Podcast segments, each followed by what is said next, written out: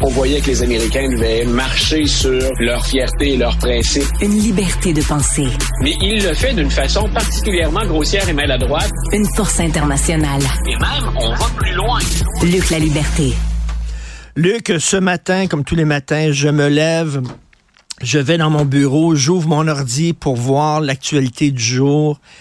Et paf, j'apprends que Navalny est mort en prison, supposément d'un malaise naturel. J'étais J'étais, écoute, déprimé parce que j'ai vu le, le, le, film documentaire sur Netflix et je le trouvais attachant, je le trouvais courageux. Euh, ce gars-là aurait pu euh, se réfugier en Europe comme beaucoup d'opposants à, à, à, de Poutine. Euh, il y a eu une tentative d'empoisonnement. Il est retourné parce qu'il dit, moi, je veux confronter Poutine sur son terrain. Il savait qu'à l'aéroport là-bas à Moscou, on l'attendait avec des menottes. Et finalement, euh, tu le vois dans le documentaire, tu as certainement vu ça quand il dit ses adieux à sa femme et à sa fille, puis il retourne en Russie. Je me disais, quel courage, quel être extraordinaire. Il est mort supposément d'un malaise après une promenade. Qu'est-ce que tu penses de tout ça? Écoute, la seule version officielle qu'on va avoir, hein, on, on s'en attend, c'est celle de l'État. Il n'y a pas de liberté de presse, les messages sont contrôlés. C'est impossible à toute fin pratique de manifester en Russie euh, pour un simple like, hein, pour un pouce dans le bas d'une publication. Vous pouvez être arrêté et être détenu même si vous êtes un citoyen russe. Donc, euh, on n'aura pas la véritable version de cette histoire-là. Mais qu'il suffise de dire que ben, il s'ajoute à une longue liste mmh. d'opposants de Poutine qui meurent subitement quelqu'un qui, euh, dans une élection à la mairie, était allé chercher, écoute, c'était presque le tiers des suffrages. Il y a donc des gens, si on est dans une véritable démocratie, qui appuient en plus Navalny.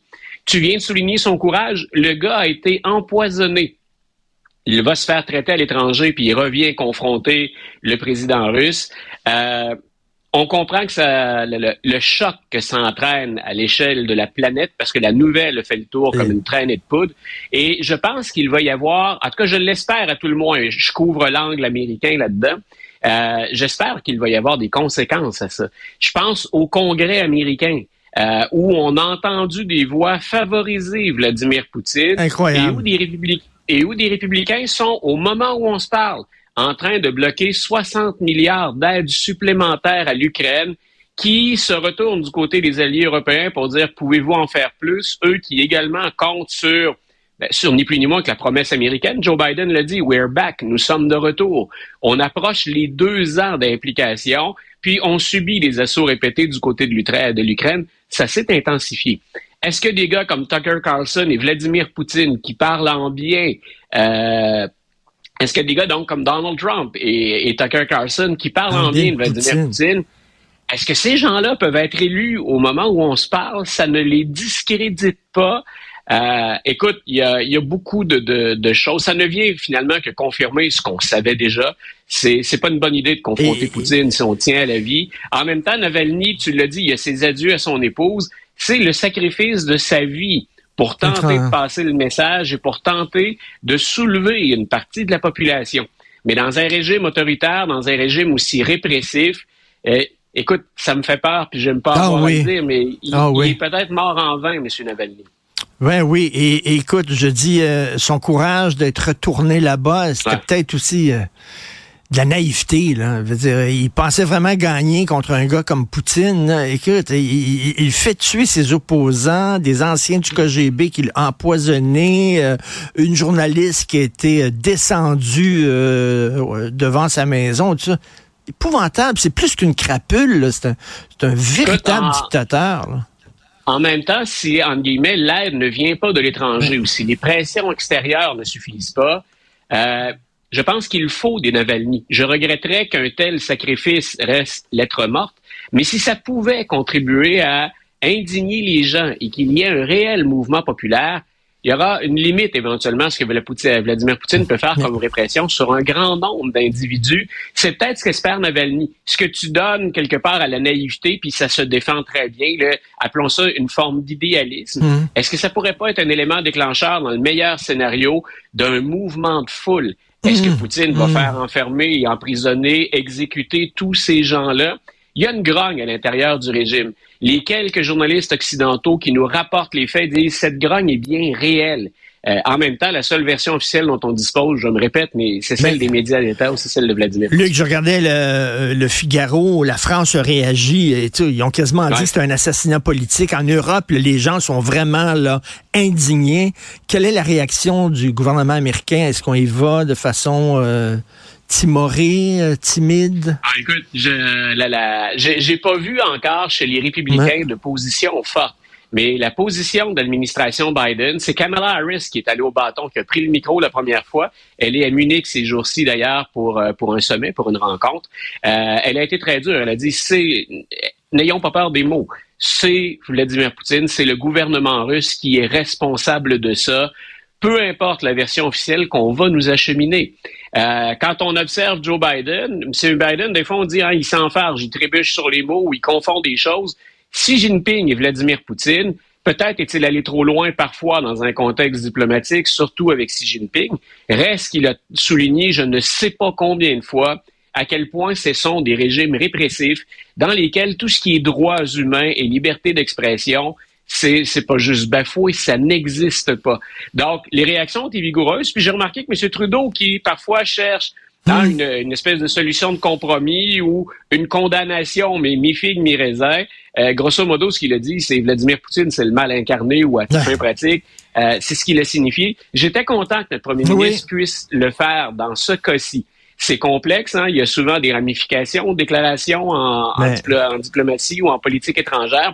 Mais je pense que ça méritait une telle condamnation. Ben, tu, fais le, tu fais bien de le souligner. Un ancien agent du FBI arrêté. Ouais.